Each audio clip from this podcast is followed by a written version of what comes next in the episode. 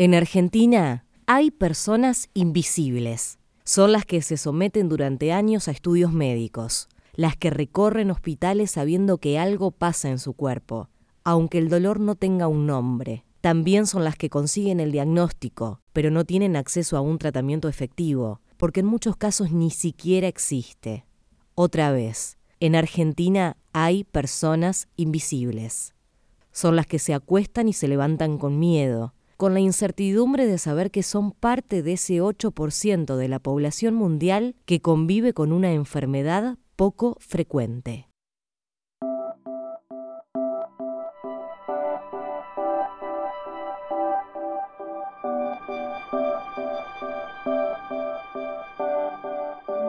Estamos con Laura, que es la mamá de Alejo. Mm, Alejo tiene síndrome de triple H y bueno, antes que nada queremos agradecerte por tu tiempo y que nos cuentes un poco de qué se trata este síndrome que tiene Alejo.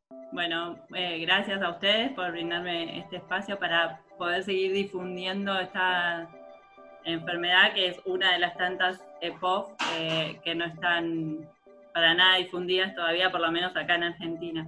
Bueno, la enfermedad de Alejo eh, básicamente es que no metaboliza en el cuerpo eh, proteínas animales. Él tiene, pues se lo descubrieron al año y medio, una enfermedad genética hereditaria, o sea, mi marido tiene rota una parte de la cadena de las proteínas que metabolizamos y yo otra, y bueno, al combinarse el ADN de los dos, dio eh, esta rotura completa, digamos, en la, cadena de las proteínas, que es la, enfermedad de triple H. Alejo se lo descubrieron en realidad porque insistí bastante en cuanto a él tenía un año y medio y no caminaba, no tenía mucha motricidad y no hablaba, hablaba lo básico.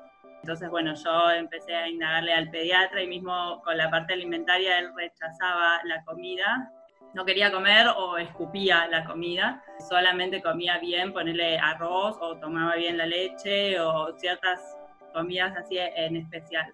Yo empecé a insistirle al pediatra por estos índices que yo notaba. El pediatra como que medio me minimizó la situación, o sea, en cuanto a la motricidad o al, eh, al lenguaje me decía, bueno, que cada chico tiene su tiempo, que había que esperar bueno, yo no me quedé contenta con todas las respuestas del pediatra y lo llevé por mi cuenta eh, a una neuróloga acá en el hospital británico.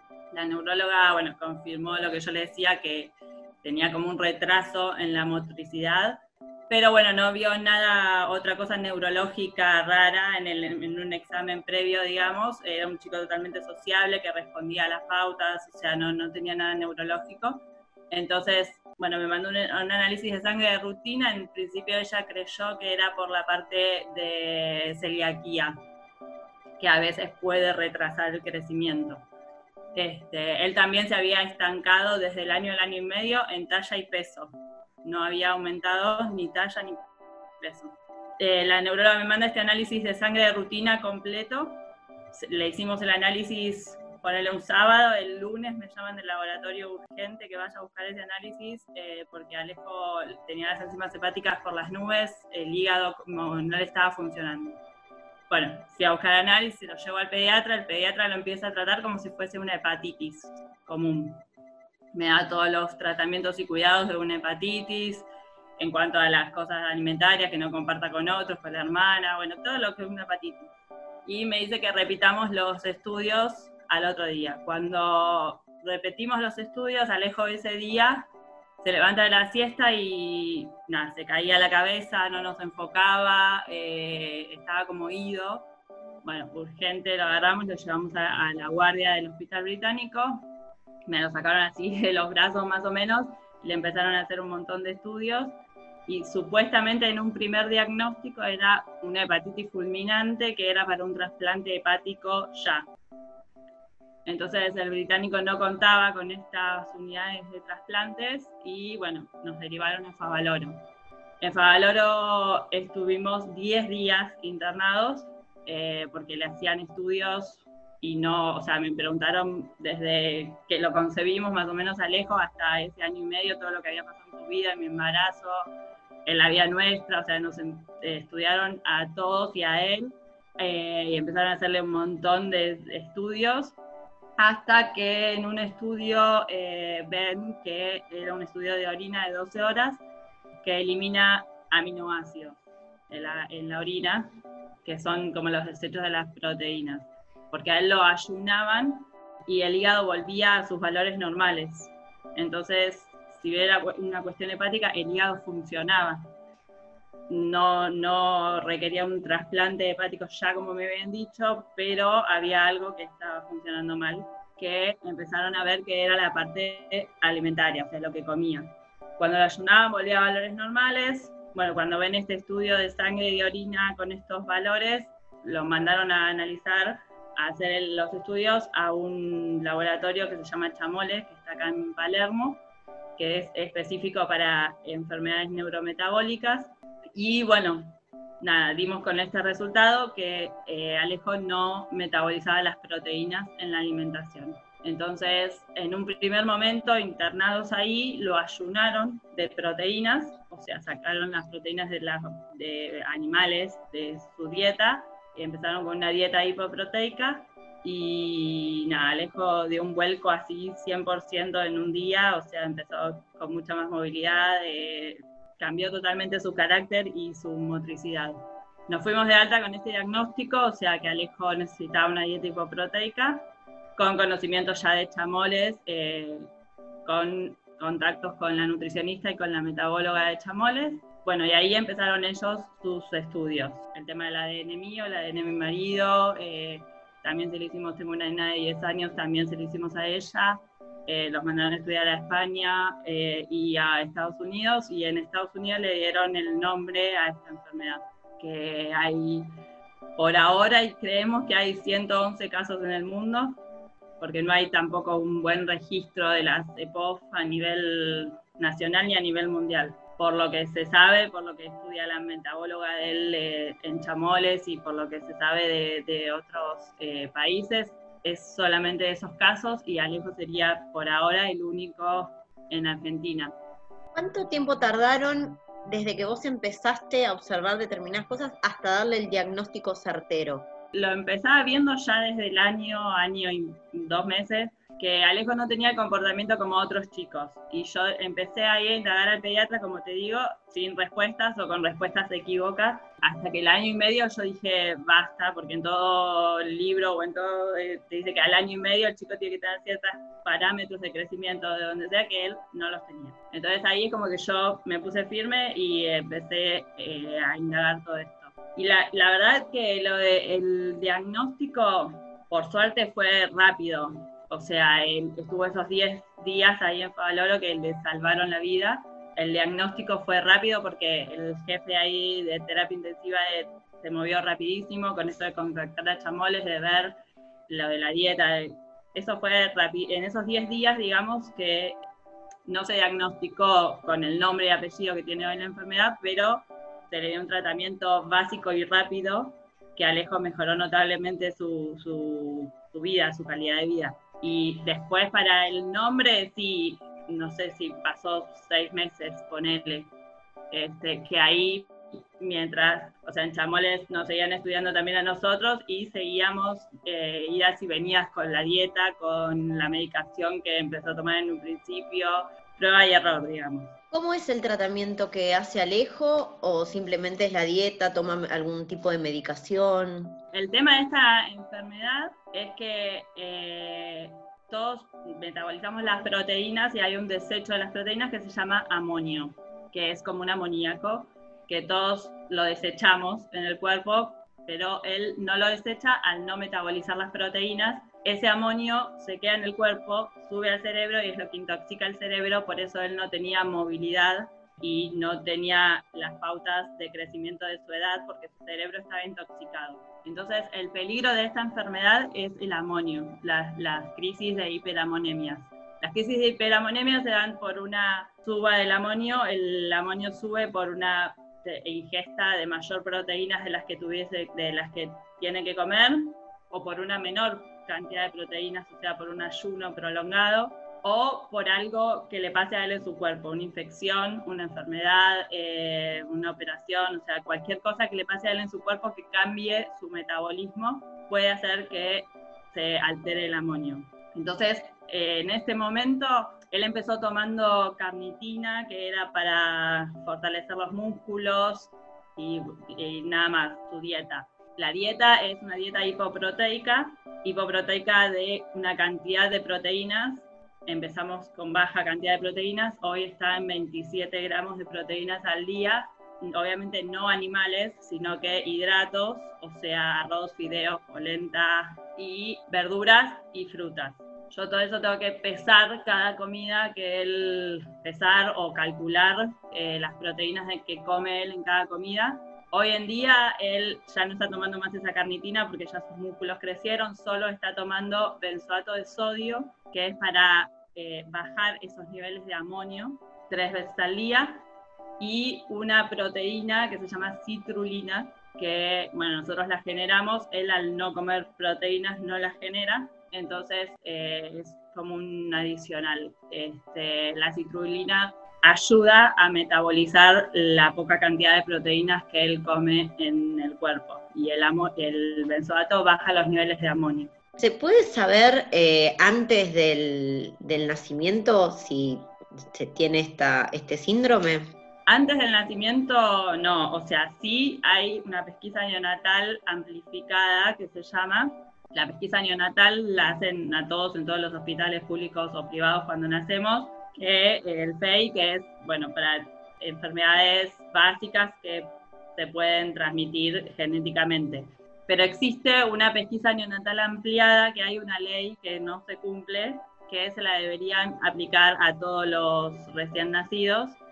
Eh, y más, bueno, nosotros no lo sabíamos obviamente, pero en el caso de que sepas que ya eh, tenés una enfermedad metabólica o una enfermedad poco frecuente, esa pesquisa se realiza, en realidad ahora se tendría que realizar siempre ahora se realiza a pedido de, quien tenga algo. Por ejemplo, mi hermano tuvo una nena hace poco y él, con todos estos antecedentes, eh, le realizó la pesquisa ahí en Chamoles, pero a nivel privado y por su cuenta para saberlo desde antes del nacimiento no, pero desde el nacimiento también hay una enfermedad muy parecida a la que dijo que es la felicentonuria, que también con esa pesquisa neonatal se sabe en el nacimiento, entonces ya el bebé recibe una dieta hipoproteica o un tratamiento desde que nace y no eh, tiene consecuencias eh, neurológicas. En el caso de Alejo, y gracias a Dios, no tuvo consecuencias neurológicas,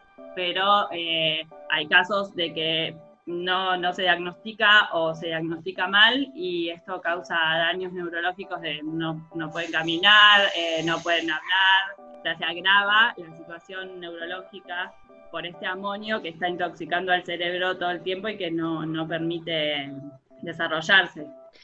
¿Esta enfermedad es de por vida? No, no, no hay cura, no hay tratamientos por ahí que la, la apacigüen. No, el tratamiento es esto, la, dieta, la, medicación, que la medicación se va graduando igual que la dieta de acuerdo al peso de la persona y al crecimiento de la persona. A él a medida que crece le van adecuando las cantidades de benzoato o le van aumentando las proteínas de, de, su dieta, digamos, pero no hay un tratamiento que digas con esto curamos la enfermedad. Sí, en algún momento me habían hablado de trasplante hepático, pero no es la cura, digamos, porque la enfermedad es genética y metabólica. O sea, por más que yo cambie el hígado, la enfermedad va a seguir estando neurológica, eh, metabólicamente. Entonces, sí sería la cura en cuanto a si el hígado se resiente mucho o con la medicación empieza, eh, no empieza a tolerar la medicación. Eh, ¿Cómo modificó la vida de ustedes? Vos comentabas que tenías una hija más grande bueno, cómo modificó la vida cotidiana de ustedes, eh, la llegada de Alejo, bueno, y sobre todo el, descubrimiento de, este diagnóstico.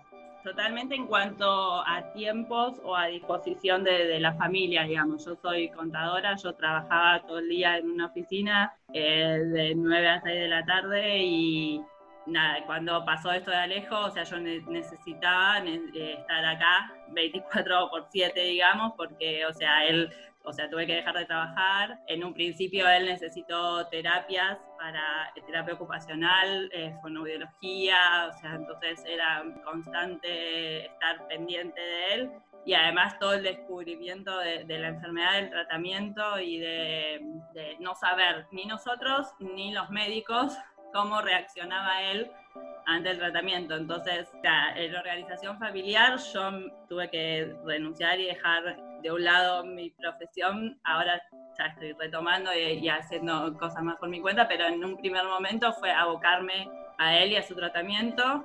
De cuanto a la hermana, la hermana es una genia y siempre fue, es más, fue la que ayudó a que él este, resolviera su parte motriz o su parte eh. Y bueno, en, cuanto a la organización familiar, un montón, porque al principio ahora estamos como más cancheros, digamos, en cuanto a la alimentación o, a los horarios, porque él tiene horarios de, medicación, horarios de...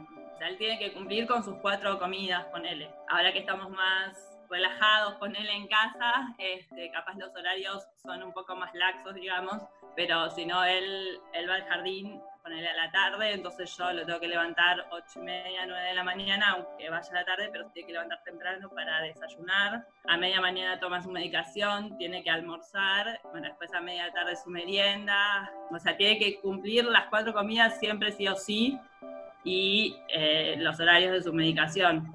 Entonces a veces es como que, no sé, con una criatura, bueno, hoy no quiere comer o come a una hora, come a otra, es como que con él tenemos que ser un poco más estructurados.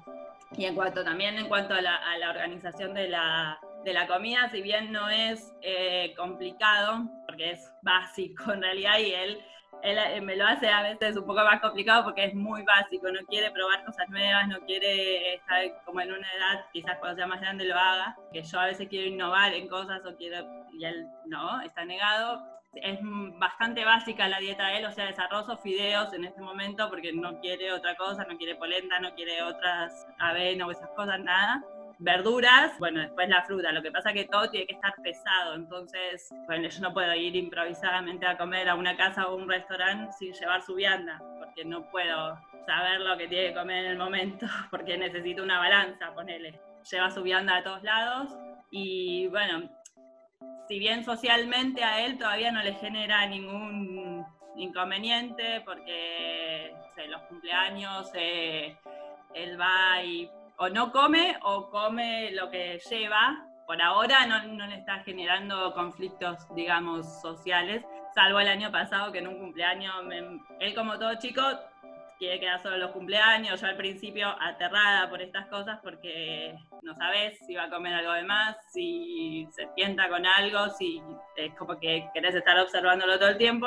Pero bueno, nada, tengo que empezar a, a dejar que haga su vida y en un cumpleaños el año pasado me mandaron una foto comiendo una salchicha. Casi me agarró un ataque, nada, bueno, lo fui a buscar y ahí hay que empezarle a hablar. Justamente ayer a la noche me preguntaba ahí, pero, porque yo le decía esto de tu enfermedad, pero yo no estoy enfermo, me decía. Claro, o sea, él no lo, no lo vive como, no sé, enfermo para él es tener fiebre o, o tener tos o una enfermedad física, digamos, que él no la siente su enfermedad. Yo le decía, pero vos viste que no podés comer carne. Ah, sí, sí, bueno, decía, como que todavía no lo tiene internalizado, pero tenemos que empezar este, a poco a que lo internalice para que pueda ir manejándose solo también. Vimos que tenés una página en Facebook, contanos un poco cómo funciona, cuál es la idea que, que hay con eso, si hay asociaciones acá en Argentina, vos nos comentabas que Alejo era el único caso por el momento.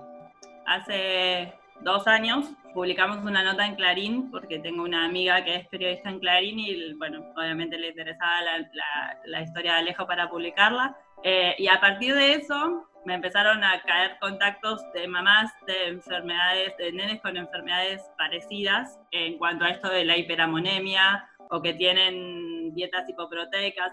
Algunas son totalmente distintas por el tipo de medicación o por el tipo de vida que llevan los nenes, pero en algún punto se conectan. Entonces, bueno, yo abrí este Facebook que se llama Síndrome Triple H para hacer visible la enfermedad, o sea, para dar a conocer la enfermedad y ahí, bueno, empezaron a surgir todos estos contactos. Hoy en día tenemos un grupo de WhatsApp con varias mamás, que en general la enfermedad eh, más parecida a la de Alejos o es o la felicentonuria o una que se llama OTC, que también es una enfermedad que distorsiona el, ciclo de la urea, que es por donde metabolizamos las proteínas.